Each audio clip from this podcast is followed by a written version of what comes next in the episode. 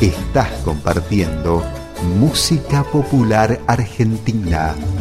Radio Seibo. Radio Seibo.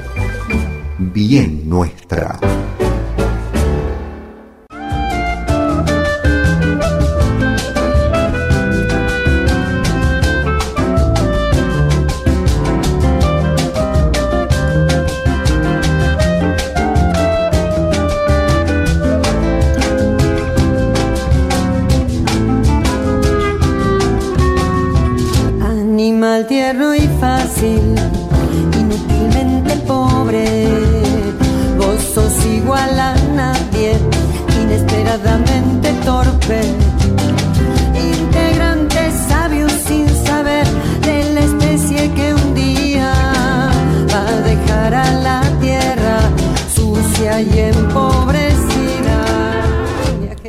Buenas tardes, ¿cómo les va?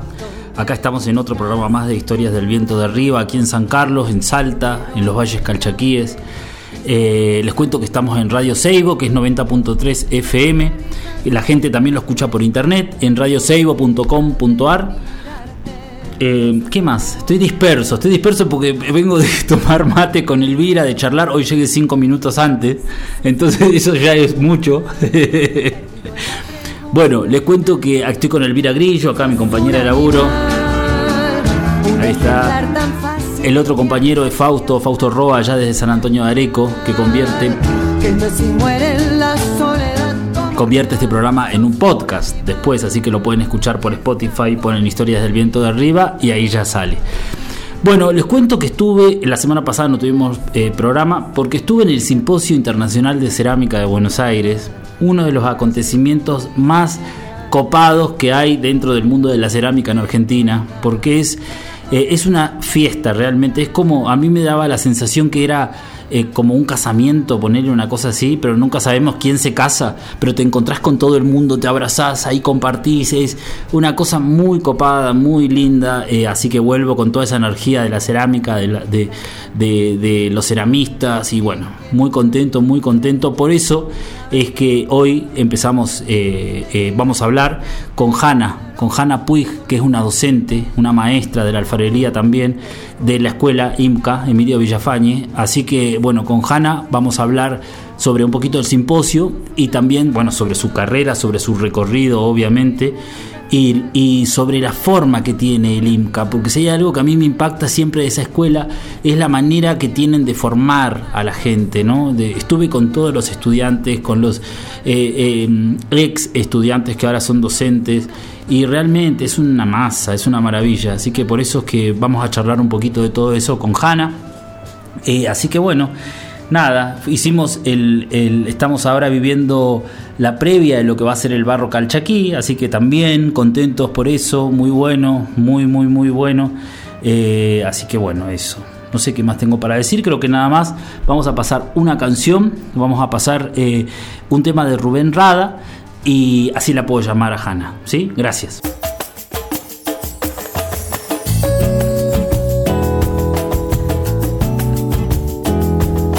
Cuando se pierda toda la poesía, cuando la gente solo sobreviva, cuando el cansancio mate la alegría, seremos una máquina de trabajar. Sí, claro.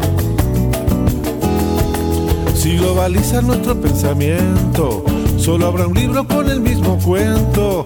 Sin esa magia de la fantasía, la música del mundo no tendrá lugar. Pregunto yo quién va a cantar, quién va a soñar, quién va a tocar la melodía del amor, quién va a cantar, quién va a soñar, quién va a pedir para que no calle el cantor. Si cada pueblo tiene un presidente que por lo menos rime con la gente, cuando el reparto sea más coherente, tendremos un planeta con identidad. Cuando el amor sea lo más urgente, no tendrá caso la guerra de Oriente. Cuando el racismo no tenga parientes, me sentiré orgulloso de la humanidad. ¿Quién va a cantar? ¿Quién va a soñar? ¿Quién va a tocar la melodía? del amor. ¿Quién va a cantar?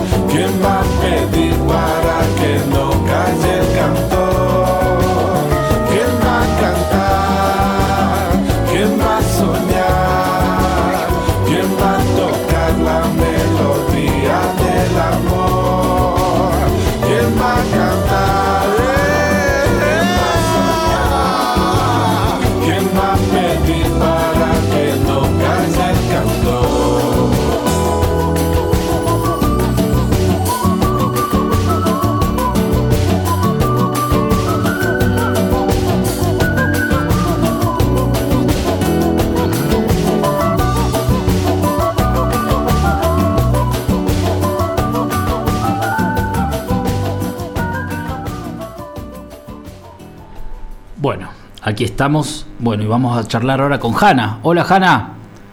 Hola, ¿qué tal? ¿Cómo va, Gastón? Bien, ¿cómo estás vos?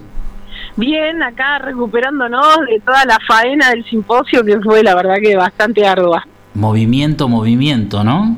Sí, sí, pero contentos y contentas. Pero claro, una maravilla. Yo los quiero, eh, te quiero felicitar a vos, a Fernanda, vamos a nombrarlos, ¿sí? A los compañeras también, a Cecilia, Sí. Cecilia Ojeda, eh, Sí, a Fernanda. Rosa- eh, dale, nombralas vos, nombralas Fernanda, vos. María Fernanda Castro, que es la rectora, Cecilia Sí. Ojeda, que fue la que organizó todo el simposio y Tremendo. convocó a toda la gente, que es, de- Tremendo. es coordinadora de extensión cultural, a Rosana Salvi, que es nuestra directora, y Norma Burgos, que es nuestra secretaria docente. perfecto. Eh, yo cumplo la función de coordinadora de talleres, un poco la de que se lleva toda la parte física, digamos. Claro, claro, claro. Está buenísimo porque estuvo todo muy, muy repartido, ¿no? La- los roles de cada uno y nada, extraordinario. La gente que participó, los ceramistas, las ceramistas, eh, una maravilla, realmente una maravilla. Justo recién Sí. decía eso que es como es una fiesta tremenda lo del simposio. Sí, teníamos mucha incertidumbre porque la verdad que estábamos post pandemia Claro. y en la organización íbamos como viendo qué habilitaba el Ministerio de Salud, qué íbamos a poder, qué no, Claro. cómo iba el tema de los casos. Bueno, eso nos estuvo como en vila mucho tiempo, este, pero al final fue así como explotó. y vino Explotó, todo el mundo. explotó, extraordinario, extraordinario, me Sí, encantó, sí. me gustó mucho también que de acá del norte hubo tres, tres participantes, Sí, buenísimo.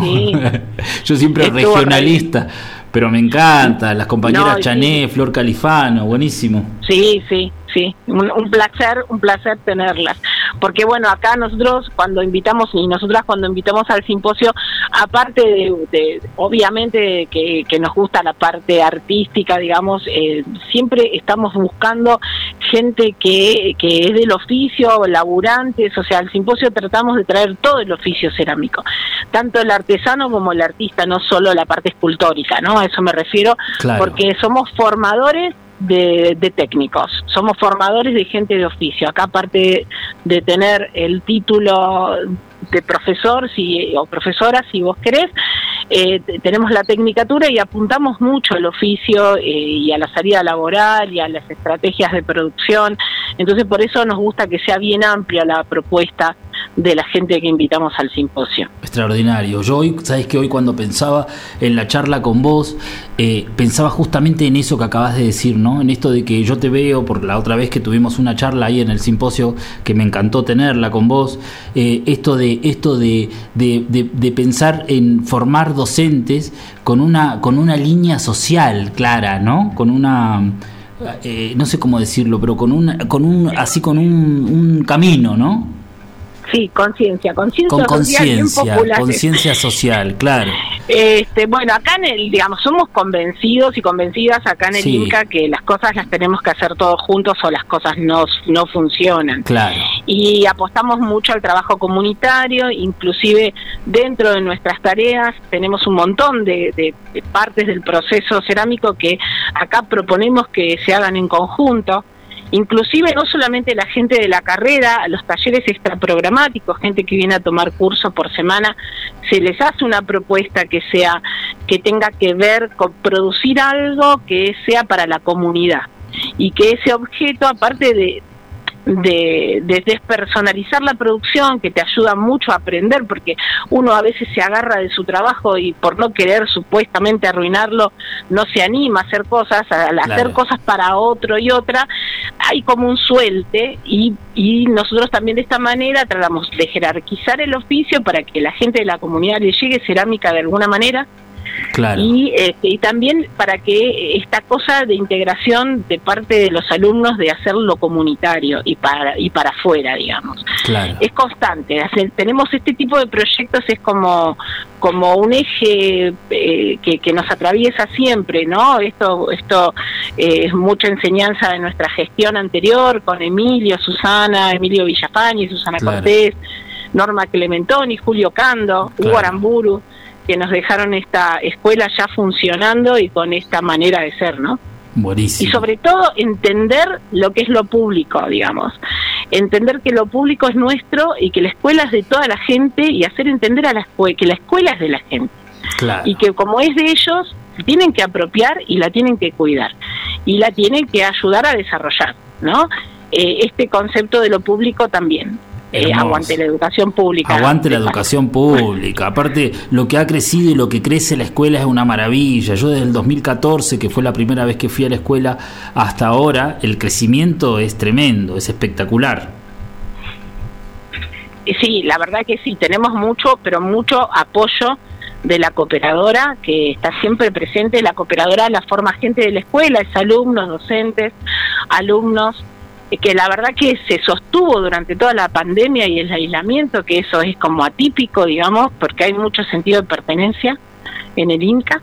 Y, eh, y digamos que todo es posible gracias a, a, esta gente que se junta y que a Donoren le está poniendo el pecho y hace que, que se generen proyectos que se lleven adelante y que la escuela crezca. Qué maravilla, qué bueno, qué bueno.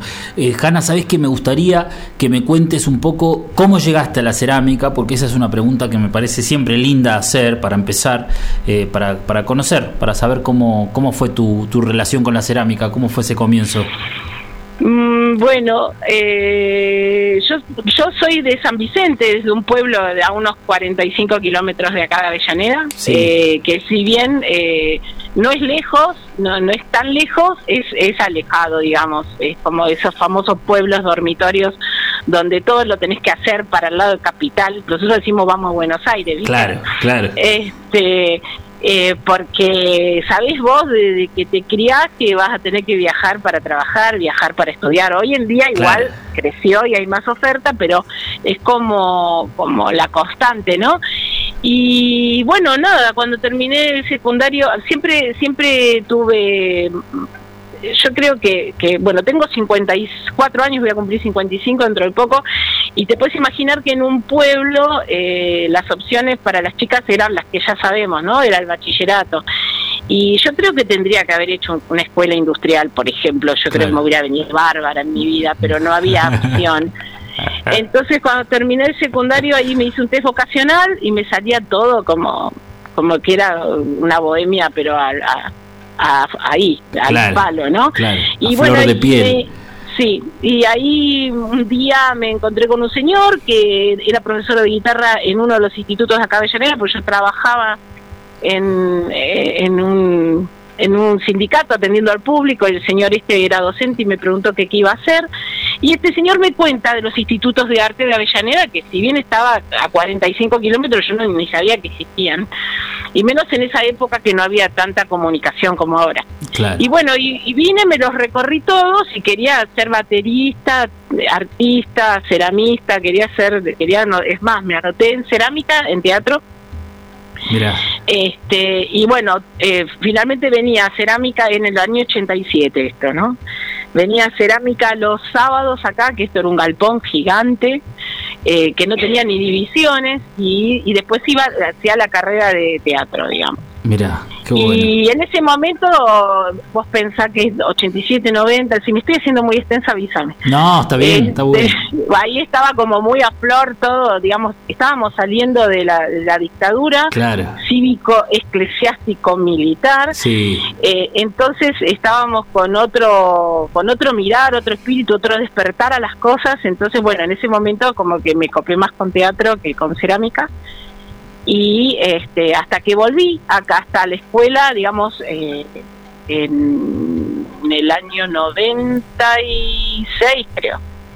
Una vez que entré, porque bueno, ya ahí me decidí porque necesitaba, como que saqué la conclusión, me gustaba mucho también, ¿no? Pero saqué la conclusión de yo ya tenía mi hija y que necesitaba estudiar algo que, que, que tuviera más posibilidades de salida laboral y pero necesitaba seguir expresándome. Claro.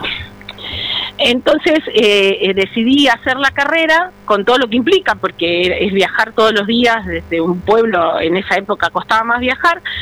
Eh, y la realidad que lo que me pasó, que una vez que ingresé a la carrera, porque yo en el 87 hacía cursos nada más, me, eh, me di cuenta que, que, absorbía todos los conocimientos como esponja. ¿Viste? Cuando vos que te asombra lo que te pasa, ¿no? que, Que, todo lo, que todo lo asimilaba, lo asimilaba, lo asimilaba, lo asimilaba, lo asimilaba, como que empecé como a, fagocitarme todo lo que podía acá adentro y, y bueno, y, Emilio Villafañe, que siempre fue una persona bastante visionaria y adelantada a, a su momento histórico, siempre fue de proyectar que eso es algo que a mí me maravilla de Emilio, porque esa es la mirada institucional que trato de aprender. Eh, me focalizó y me fue sacudiendo hasta que yo me siento como, ¿viste la naranja mecánica? Claro, claro. siento que Emilio me construyó. ¿Qué más? Eh, sí, que me vio y me orientó hacia, hacia todos los lugares que después fui. Eh, y esto, esto significa que con mucho apoyo, porque la Escuela de Cerámica de Avellaneda tiene un sistema de, de, contención del alumno, digamos que si vos egresás y hiciste una trayectoria que te podés ganar, nosotros tenemos becas para ayudantes de cátedra y técnicos. Qué maravilla eso. Entonces, yo desde que entré a estudiar hasta el día de la actualidad nunca me desvinculé de NINCA, independientemente de que participé del taller de producción, que ahora después contamos qué significa. Entonces, yo me formé eh, me formé como técnica, en ese momento era maestra municipal de cerámica, no existía el, profesorado, me formé como técnica, después eh, hice el hice el maestra municipal de cerámica, después cuando apareció el profesorado convalidé el título y siempre estuve contenida dentro del sistema, siempre fui ayudante de cátedra, fui técnica, después empecé a ser docente extra programático, docente de la carrera hasta que llegó a este cargo eh, acompañada e incentivada por la gente misma de la escuela que me fue orientando para estar donde estoy y me fue enseñando, porque esto se aprende, no, no, no se sale espontáneo eh, en un cargo como este, sí. Yo siento que me enseñaron muchísimo. Claro. Y sigo aprendiendo, obviamente, ¿no? Porque lo sigo llamando y lo sigo consultando. Claro, claro. Aparte que también con los alumnos, ¿no? Con los compañeros, con todo. O sea, es una gran familia es. Sí, sí.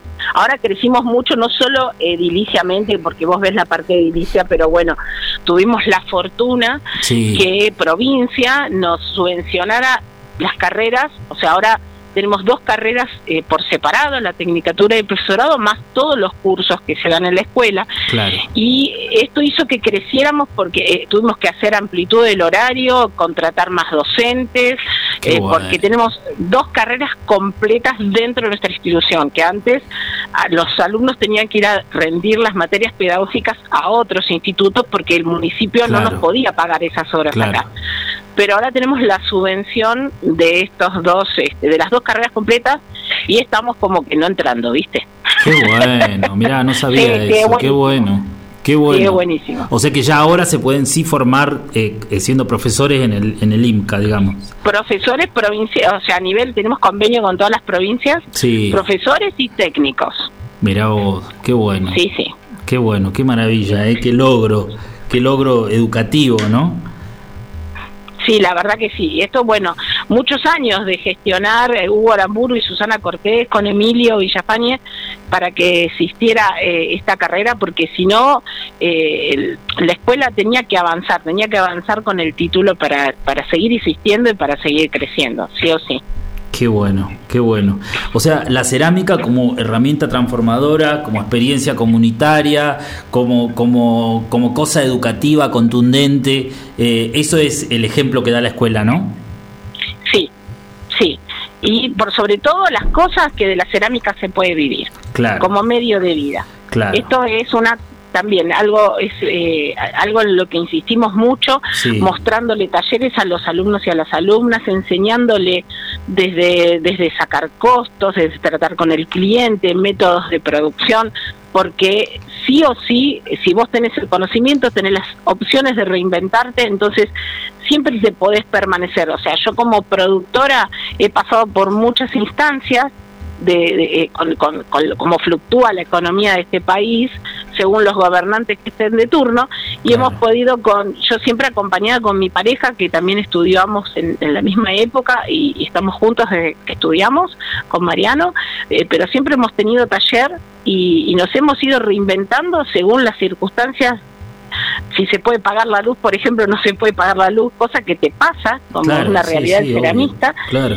y cómo hemos cambiado los productos o los clientes, pero esto en base a tener los conocimientos. Y por sobre todas las cosas también enseñamos que, eh, que tenemos que que siempre estamos de referentes. O sea, siempre el ceramista necesita eh, poder apoyarse en la experiencia del otro y de la otra para, Claro. para salir adelante con su problemática. Bueno, también tenemos eh, ese servicio, digamos, al alumno de contención a lo, la- lo laboral. Y esto es una recomendación que hago a todos los ceramistas, que siempre ante cualquier dificultad estén buscando compañeros y compañeras que hayan pasado por la experiencia para que les ayude a resolver. Está buenísimo. Y eso volvemos a lo ¿no? Exacto. El intercambio, está buenísimo. Acá sabes que nosotros tenemos eso también, ¿no? Porque, bueno, no tenemos escuela, pero tenemos muchos talleres. Entonces, cuando una horneada o una pieza sale mal, se rompió, entonces se pregunta, ¿viste? Le pregunta a Eduardo Mendoza o a Martina o a gente que está en la cerámica, decir, ¿por qué? Mirá, la, la rotura es de esta forma, o de, yo qué sé. Está bueno, está bueno eso que decís, está Claro. bueno. Todavía no había salido eso en los programas, mira esto que acabas de decir. Está buenísimo. No, y aparte, bueno, yo siempre les explico a los alumnos, no hay un conocimiento estanco. No, Eh, claro. hay, hay el porqué de las cosas, hay que saber por qué los materiales funcionan y, re- y reaccionan como reaccionan, Claro. porque después hay una manera de hacer cerámica por ceramista que existe, porque todo va a depender de tu arcilla, de Claro. tu clima, de tu manera de secar, del tipo de tu torno, el tipo de tu horno, qué atmósfera utilizás. Claro. Entonces son tantas las variables que vos, vos y yo podemos decir, vos en el norte y yo acá en Buenos Aires podemos decir exactamente lo contrario de una de un tipo de producción. Tal cual, Entonces, tal cual, tal cual. y, sí. y vos vas a tener razón y yo voy a tener razón. Claro. Entonces, por eso digo siempre, como cuando enseño, le- o sea, lo que les explico a los alumnos es que tienen que entender para qué son las materias primas, los materiales, porque según a dónde se vayan a vivir, Claro. eh, no no van a no van a conseguir el, el- el sellador nitrocelulósico que yo compro acá para el- para la moldería por ejemplo. Claro, claro, entonces tienen que aprender digo que esto es lo ideal en este contexto pero que después tienen que aprender qué es lo que hace el sellador para poder reemplazarlo en otro Claro. lugar del mundo que se vayan a vivir Claro, de una. de este una. bueno eso es como una constante Está bueno. que está me bueno. parece que esto del intercambio, eh, bueno, por eso sirven también las redes y los grupos de consulta de, de, de Facebook, existe mucho esto, de que la gente se vuelca y se apoya en esos grupos, gente que por ahí no, no, no tiene una, una institución de por medio. Eh, veo que sucede mucho esto en las redes. De una, de una, sí, está bueno, está bueno. Escuchame, Hanna, vamos a pasar una canción, así nosotros podemos hacer dos bloques y después quisiera que me cuentes del, del taller de producción y me gustaría también que me cuentes de la movida social que hace la escuela para afuera, ¿no? Ya lo nombramos, pero ahora me gustaría que después relatemos hechos, ¿sí? Bueno, Dale. dale. Gracias, Hanna, ¿eh?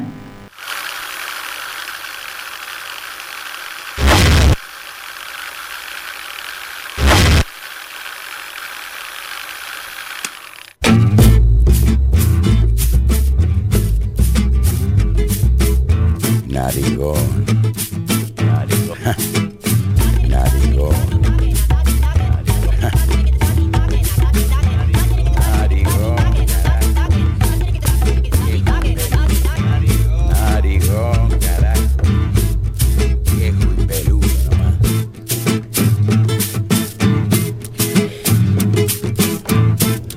Por los pagos de mi barrio, había un tipo que se las daba el guapo pero su mente estaba revirada.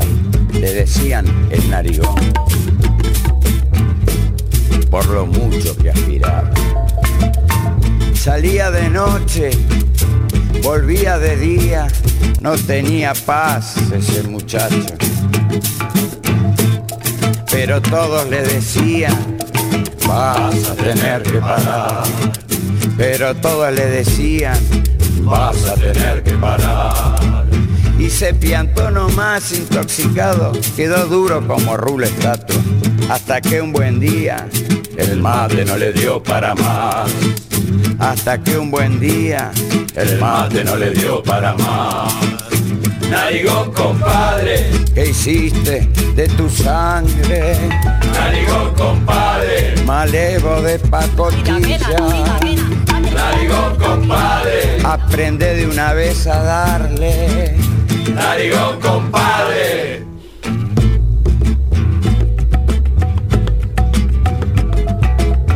Narigón. Narigón, carajo. Viejo nomás.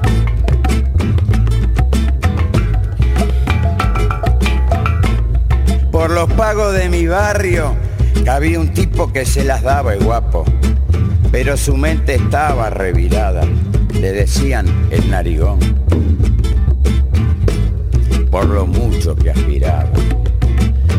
Salía de noche, volvía de día, no tenía paz ese muchacho. Pero todos le decían, vas a tener que parar. Pero todos le decían, vas a tener que parar.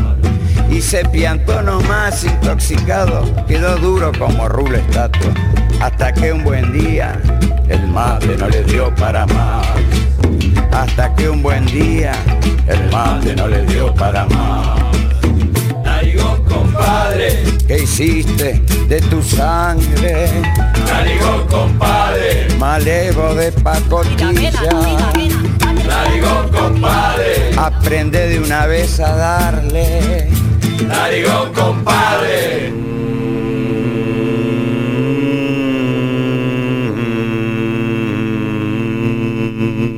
Bueno, ahí está, ahí escuchamos a Melingo con un temazo.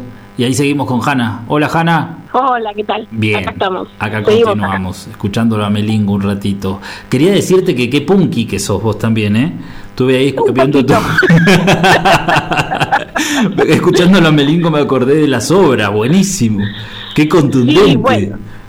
Eso, eso, es, eh, yo creo que todos somos bastante punk en Sí. nuestro, porque digo, esto me viene de, de, de la cultura, que bueno, todos tenemos una cultura, por más que no profesemos, la cultura católica nos invade muchísimo Sí, y, y yo creo que, que- que he, he- he vivido la muerte con una naturalidad en mi familia de lo del culto a- del cementerio, de las charlas, de todo lo con respecto, bueno, de esta imagen icónica de un torturado que todos dicen qué belleza, ven el Cristo y dicen qué belleza.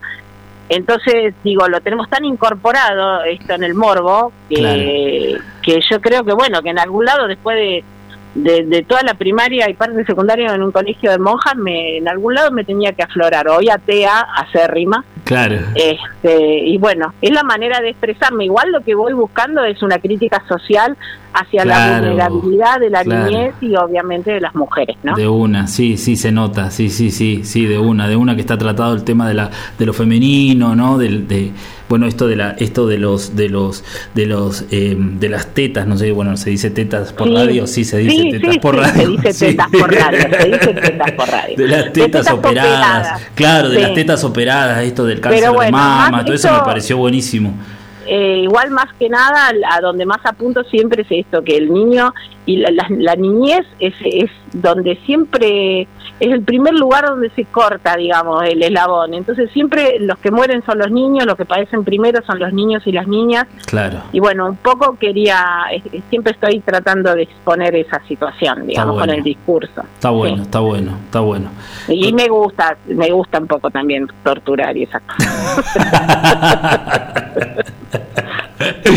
Escúchame, contame, contame cómo fue tu participación en el, en el taller de producción, qué es un taller de producción también, cómo funciona, cómo lo idearon, eh, cómo fue tu Bien. sensación. La- el taller de producción lo crean hace muchísimos años, acá Sí. Emilio Villafañe con Alejandra Bernardi, que ya la, la- la Sí. estuvieron homenajeando y Sí. entrevistando. Eh, y la idea era de un taller participativo de gente del oficio, que, que en teoría se trabaja de pero es como una manera de decir, porque vos te llevas una experiencia educativa que en otro lado la tendrías que pagar. Y lo que la idea es, el taller tiene una línea que se busca y se desarrolla con la misma gente del taller, que fue fue cambiando el- con, fue cambiando los años por por los distintos también insumos y tipo de hornos que, que obtuvo la escuela eh, y también modas con respecto a las técnicas, ¿no? También eso influye. Pero bueno, se busca una línea y esa línea todos los que venimos a producirla tenemos que seguir, obviamente, cada, están alfareros y están los que trabajan con chablón, que es un torno por moldes, Sí. este, pero la idea es que yo lo empiezo, vos lo seguís, el otro lo, lo lija, el otro lo carga al horno, el otro lo esmalta, es una línea de producción que es de la escuela, que no, no, para nada participa, lo- nos desdibujamos como personas para pasar a ser un grupo. Está bueno. Lo bueno que tiene esto, bueno, que aparte que lo, esto lo, lo- lo comercializa la cooperadora y tiene ingresos para la escuela, eh, lo bueno es que también de vez en cuando eh, vienen trabajos de afuera que, que se aceptan como desafíos para que los alumnos y las alumnas puedan ver estas producciones, que a veces, qué sé yo, cacharros de, de un metro y medio de altura Claro. que, que en otro lado vos no lo ves construir ni lo ves terminado, entonces como, eh, como acá es una escuela taller y está abierta, que todo el mundo pase y entre, se, eh, los alumnos pueden ver esta experiencia, este todo este proceso, digamos. Claro. Y uno en su taller nunca va a hacer una pieza de un metro y pico, entonces es como que vos también pasás por esa experiencia. Entonces, bueno, no es, es muy eh, suma en, en todo sentido, ¿no? El taller y es una maravilla, la verdad que participar y estar trabajar en, comuni en, en comunidad con la gente es, es, es lo más. Está buenísimo. ¿Y Aprendes un montón de cosas. ¿Se cumple un horario, por ejemplo?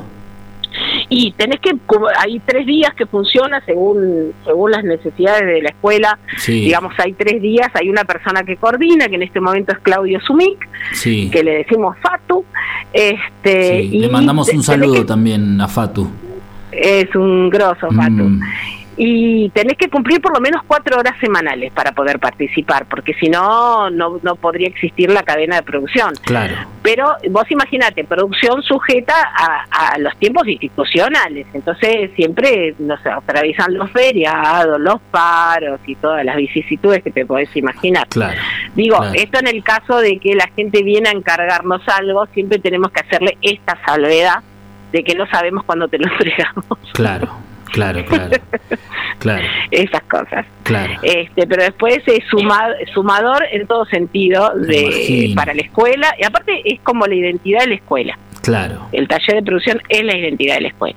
claro, claro, claro. Es lo que marca, ¿no? La imagen de la Sí, escuela. Eso es lo, sí. que, lo que nos contaba Alejandra la otra vez. Está buenísimo Sí. eso. Está buenísimo, está buenísimo, qué bueno, qué bueno. Y, y contame esto de, esto eh, te pregunté antes por lo social, por haciendo Sí, alusión bueno. a varias cosas, ¿no? Porque han hecho, han hecho cuando estaba Emilio eh, los mojones acá en Tucumán, ¿no? En Chuchagasta, como grupo, ¿no? Sí. Como escuela, y después ahora Bueno, lo del cementerio. En general, eh, la escuela siempre trata de conectarse con nuestra... Somos una escuela que, que, como somos referentes, mucha gente recurre acá para, para, pedir, para pedir cosas y también para donar cosas. Entonces, siempre estamos como abastecidos de cosas para redireccionar a, a- emprendimientos sociales, digamos, porque nosotros ya tenemos todo lo que necesitamos por suerte y es una maravilla. Entonces, eh, por un lado tenemos esa posibilidad, digamos, de- de poder administrar bienes.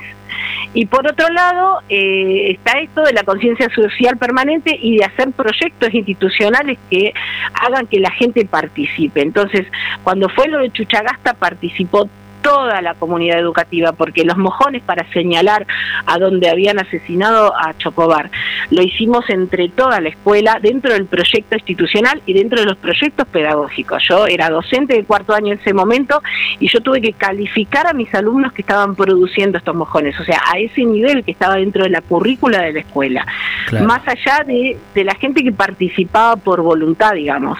Entonces está involucrada no solo la gente, sino la institución desde, desde, sus bases. Claro. ¿no? Entonces, después se organizó el viaje, se organizó el micro, se viajó, se instalaron.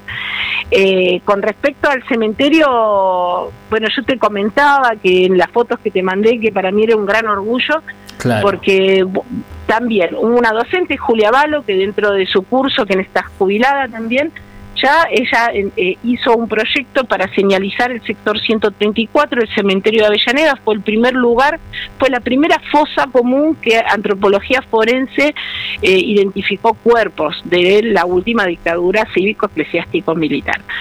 La historia en el cementerio de Avellaneda es súper sórdida, porque durante todo el proceso que, que estuve, después de tantos años ahora instalando esta señalización, el testimonio de la gente, de cualquiera, ¿eh? que yo le decía que estaba haciendo esto y me contaba cosas que había visto o había padecido en esa época con, con lo, lo, visible que fue esta acumulación de cadáveres, digamos, en, en el cementerio.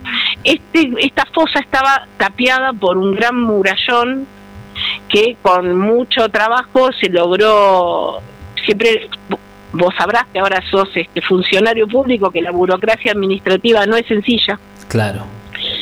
Bueno, se logró derribar ese paredón, se logró hacer un, un camino de acceso más expuesto, que se usaron estos mismos ladrillos, porque estos ladrillos también son memoria, para hacer este camino que hoy se llama el Camino Desaparecido, y Julia junto con Derechos Humanos, con el municipio, con la directora del cementerio y por sobre todas las cosas con los familiares, organiza esta señalización del sector, que estaba compuesta por distintos objetos cerámicos que los chicos hicieron en su contexto de, finalización de, cursada de, la tecnicatura.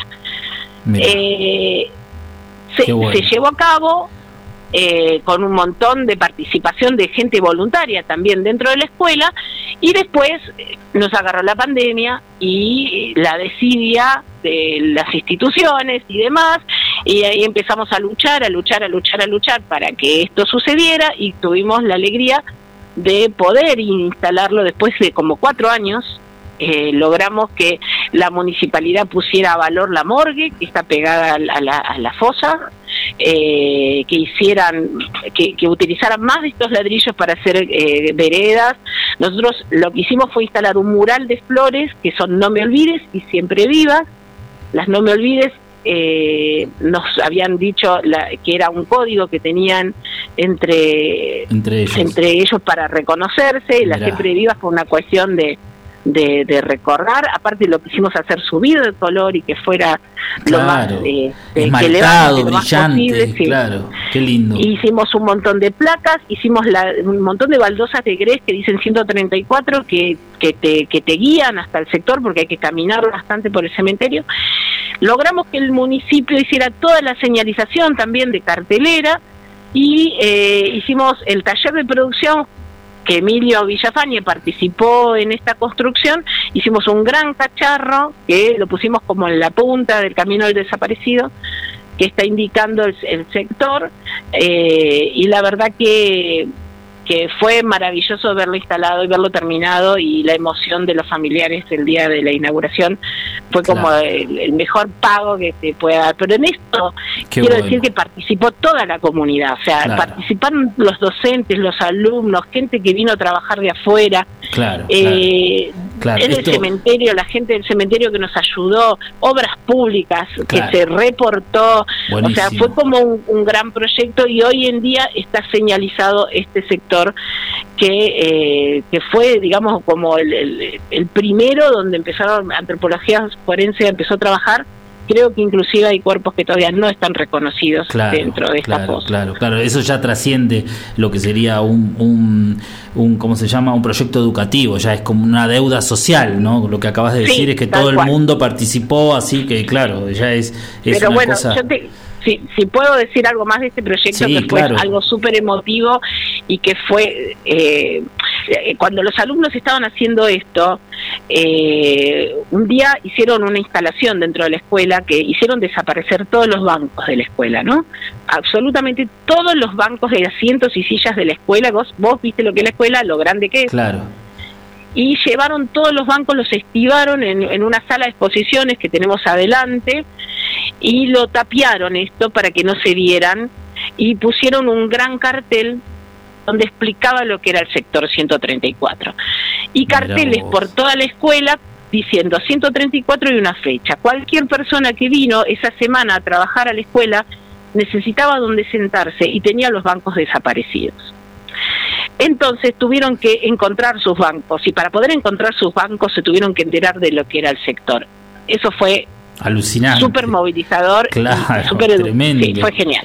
Mirá Sí. vos, qué buena idea, Sí. ¿no? Qué, qué, qué Es un movilizador. proyecto que, sí, que me llena de orgullo que hayamos podido llevar a cabo y, y, y bueno, y que esté ahora en pie instalado. Lo pueden lo pueden ver en la página del municipio que estuvo, bueno, estuvo el ministro Ferraresi para inaugurarlo junto con el intendente.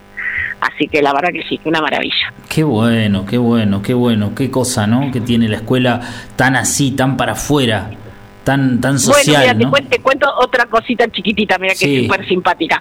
Una docente también de nuestra escuela, Sí. eh, creo que Eugenia Braconi fue que estaba haciendo el taller extraprogramático, Sí. hace- decide hacer los números de, la, de todo el barrio. Entonces sale con los alumnos a preguntarle a la gente si quería el, el número de la casa. Entonces con el curso hicieron esa tarea de hacerle los números, hoy hoy recorres acá alrededor de la escuela, pero después salieron con el pulpito a pegarle los números a la gente. Buenísimo. Hoy salís alrededor de la escuela y son todos los números hechos por la escuela de cerámica. Qué maravilla, qué Sí, maravilla, sí. Y- Y, extraordinario. ahí se enteró un montón de gente que acá funcionaba una escuela de cerámica que no sabía y la tenían a la vuelta de la casa. Claro, mirá vos. Qué bueno, ¿eh? qué bueno, qué, Sí. qué contactos que tienen, ¿no? Y también con comedores y movidas así, ¿no? Eso que me Sí, contabas. bueno, esto estamos permanentemente, Mm. esto es lo que te digo de la interacción con las instituciones que vienen a buscarnos y nosotros tratamos de mejorar generalmente de instalar un siempre obviamente en re- la mayoría de las veces en relación a un taller de cerámica, ¿no? Claro. A veces no, a veces no, no por otras cuestiones. Pero bueno, siempre estamos tratando de abastecer talleres sociales, de ayudarlos con los hornos, de ubicar docentes en estos talleres, siempre estamos en conexión. Hace poquito ahora le donamos un horno a pelota de trapo, que es un hogar de niños acá en Avellaneda, que estaban instalando su taller. Eh, logramos que Pelota de Trapo pague una docente y mandamos una alumna de la escuela, como que todo el tiempo estamos haciendo esta red. Qué genial, qué bueno, qué bueno, ¿eh? qué bueno. Bueno, y la escuela de Avellaneda después el, eh, emana todo esto para el resto del país, ¿no? Porque eh, visitas la escuela y te empapás de todas estas movidas, está buenísimo. Sí, la verdad que sí, un orgullo de ser de acá. Claro, claro, qué maravilla. Ahora, ¿qué, qué estás dando ahora? ¿Qué, qué, qué materias? Yo doy moldería Sí. y decoración en la carrera y después la mayoría de mis horas eh, estoy todos los días con la coordinación de talleres, que Claro. voy acá torturando gente. Qué maravilla, Hanna. Bueno, mirá, se nos ha ido el programa. Eh, Ves que estu- estuvo buenísimo charlar con vos. O Sí, sea, estuvo sí. genial, estuvo buenísimo que cuentes ahí tu, tu experiencia eh, como docente y este, y este transitar social.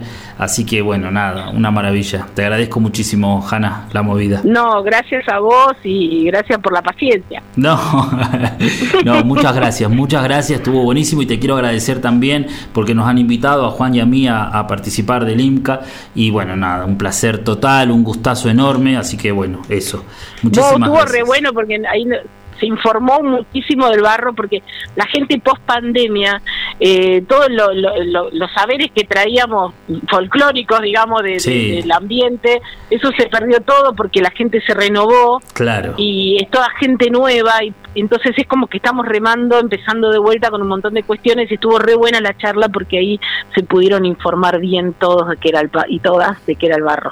Claro, está buenísimo, que den- nos den espacios a nosotros, que, que bueno, nada, está bueno, está buenísimo. Bueno, te agradezco un montón, Hanna, te mando un abrazo enorme y muchísimas gracias y saludo a toda la gente ahí, la comunidad educativa del IMCA, que siempre nos reciben súper bien y bueno, y nada, los esperamos por aquí, por el Barro Calchaquí. Bueno, buenísimo. Bueno, gracias por todo. Dale, un beso abrazo, chao. Chau, chau. Bueno, hemos charlado con Hanna, muy bueno, muy bueno, muy bueno, súper clara, súper clara la, la visión, súper clara la movida. Eh, eh, siempre es un gustazo eh, charlar con, con- con gente del IMCA, me encanta realmente. Así que bueno, nada. eh, Ahora, ¿qué más? Bueno, los dejamos, los dejamos con una canción, ¿no? Y nos encontramos la próxima semana. Ya falta poquito para que hagamos el barro calchaquí, ya estamos todos muy ansiosos. Así que, eh, bueno, nada, ahí estamos. Em, dentro de poco vamos a hacer un programa también sobre esto, solamente hablando de eso, hablando de la movida, eh, de, cómo va a ser, de un poco la dinámica, bueno, todo eso. Así que eh, en un ratito vamos a publicar ya las, el listado de la gente que va a participar en la plaza. Eh, bueno, ya lo tenemos ahí hecho, así que bueno, ahí están todos, hay gente de que, participantes de todas partes, de Perú, de Chile, de un montón de lugares de Argentina, de Misiones, de Chubut, de Buenos Aires, de Córdoba, bueno, de Jujuy, de Salta. Está buenísimo, está buenísimo, así que bueno, ahí estamos. Bueno, los voy a dejar con eh, un tango con Fangal de Espósito y nos escuchamos la semana siguiente. Muchas gracias, chau.